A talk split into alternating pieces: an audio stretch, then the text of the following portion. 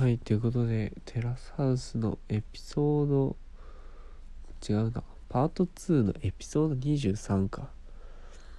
えーっと、フレンドシップ、ビットウィン、メン、アンドウーマンか。の感想会を話していこうと思います。うーん、風邪ひいてるけどマスク取ろう。あんま声変わらんか。で、その前になんか、あれだよね、サブチャンで、あの、テラスハウスのサブチャンで、あの、エミカさんが、山チャンネルを見ちゃって泣くみたいなのがありましたね。なんか、ある種これまで放送されてなかったけど、なんかみんな多分メンバーは経験してることなんだけど、改めてああやってピックアップされたのは初めてじゃないかなっていう公式で。ああ、眠くなっちゃった。ちょっと見た直後に撮ってるんで、あくびしました。で、パンドラの箱開けちゃったなって感じだよね。まあ確かにね、テラスハウスはね、みんなで見て、あの、なんやかんや言うのが楽しいんだけど、山ちゃんの言うことも、まあ一つの楽しみとしてね、みんな見てると思うんだけど、なんだろうな、やっぱね、言葉が鋭すぎるよね。なんか、いくらエンターテイメントとしても、ちょっと人格否定が過ぎるかなみたいな時があるしね、ちょっときついことを言うのが楽しいんだけど、言い過ぎかなっていうのは思うんだけどね。まあ、あれが全世界に配信されて、いわゆる人気コンテンツとして扱われてるのもちょっとどうかなとは思うけどね。まあやっぱ注目されるってそういうことだよなとは思いました。いやー、だからテラハに入るのはそういう覚悟も必要なんだなっていうのは改めて感じましたね。まあまあ今回の話をしていきましょうよ。今回はね、何があったかな？あれか。はなちゃんとりょうくんのデートがありましたね。あの、試合勝ったらデートっていう、青春漫画のようなグータッチからのね、箱根に行ってましたね。なんか一緒に水着で入れる温泉かな？みたいなのに行ってて。いやー、すごい楽しそうだった。やばいな。めっちゃ薄っぺらいラジオになっちゃうな。ちょっと見返そう。まあ今回のあれ議題はあれかな。まあいろいろ思うことあったけどエミカとルカ問題だよね。そのやっぱ男女の友情は成り立つかっていうよくよくよくあるその問題がテラハでも生じるっていうやっぱね、エミカみたいな容姿な子は誘いやすいというか、やっぱ男がね、誘いたくなっちゃうんだよね。ああいう容姿の子だと。でもやっぱ、あの、ある程度踏み込みすぎるといけないなっていうラインを踏み込まずに、一緒にいて仲睦まじく楽しむっていうのがね多分一番いいラインっていうのもルカ君も多分本能的に分かってるからそのラインをずっと超えないっていうね。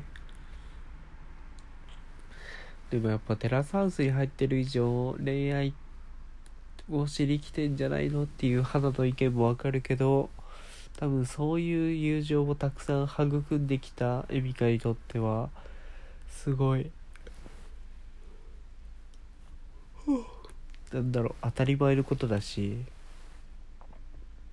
多分そういう男女の友情が多かったんじゃないかなっていうのはすごい思いましたねまあぶっちゃけ俺個人としては別にね性別とか関係ないですからね友達に。別に女の子とかでも単純に価値観があったりとか仲いい子とかいるしな。全然恋愛感情なくなんか一緒の映画見て語り合うとか普通じゃん。一緒のなんか共通点があってそれを一緒に楽しめるっていうのは普通に男であろうと女であろうといてもおかしくないだろうし逆にそれをいちいち恋愛に結びつけるのはちょっと面倒くさいというか鬱陶しいかなっていうエミカの気持ちもわかる。まあ俺はそういうタイプですね。まあでもテラスハウスにいる以上そういうことをするとそういう恋愛面で見られちゃうよっていう肌の気持ちもわかる。まあまあそんな感じですよ。でエミカもまあいわゆるりょうくが気になるんじゃないかなっていうふうに思ってるけどまあ夜泣いちゃったシーンもあったね。まあやっぱね人生には2種類の人間がいて夢を追ってる人と夢を追ってない人なんですよね。やっぱ夢を追ってる人は意識が高いし人生のモチベーションが高い。やっぱ自分の目標に向かって一つ一つ何かをクリアしていくっていうその自分が途中にいるっていうのを分かってるからやっぱ今自分のやるべきことも分かってるしそのゴールに向かって走っていくっていう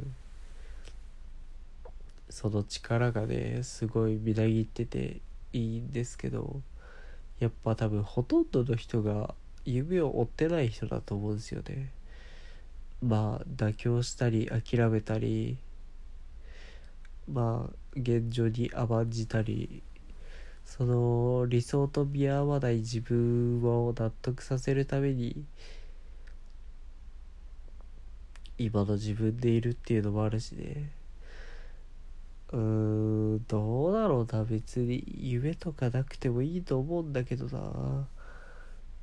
それもそれでその人の選択だし。多分ほとんどの人がやりたいことやってないだろうしね。その上であのテラスハウスで自分の夢を叶えててそのまたさらに先にあるものをつかもうとしてる人の中に囲まれるっていうのはねすごい辛いと思う。やっぱ大学生だしな何者でもなさすぎるよね。確かに焦らなくていいよっていうのもわかるけどお前に言われるとちょっと違うよっていう。その憧れてる存在から焦らなくていいよもうね。ムカつくというかそれこそ自分が情けなさすぎるよね。いやなかなか難しいよね。やっぱ夢を追ってないとなんかそれなりに劣等感感じちゃうし。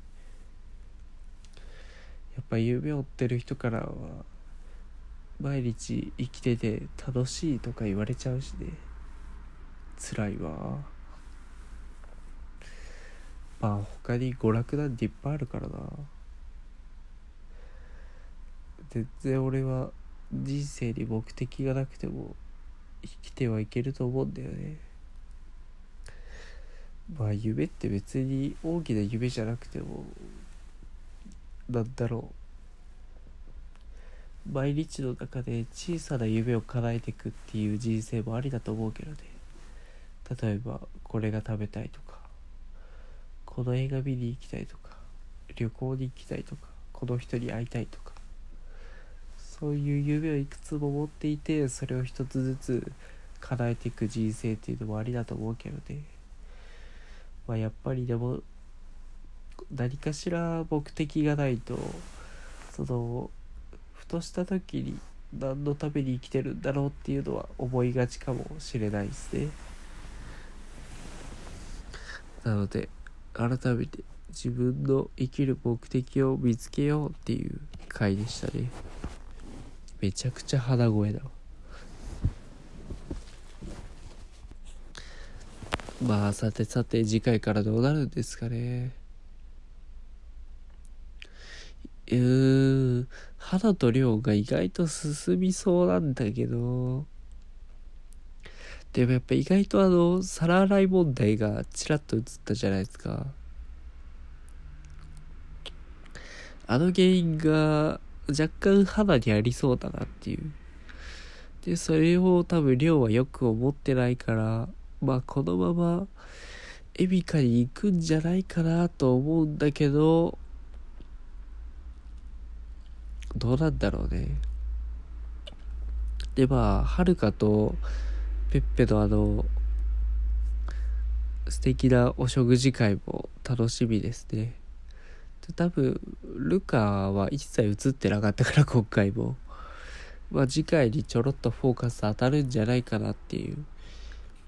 あの制作側の台本読みの構成をしてみました。まあ次回どうなるんですかね。まあべっぺと食事を行ってはるか卒業ぐらいかなっていう予想です、まあまたなんだろう。花ちゃんみたいに恋愛したいみたいな女の子が入ってくるといいですね。ということで今回はテラスハウスについて話していきました。いやーまた来週も楽しみ。てか1週間早いな。じゃあまた次回お会いしましょう。バイバイ。おやすみ。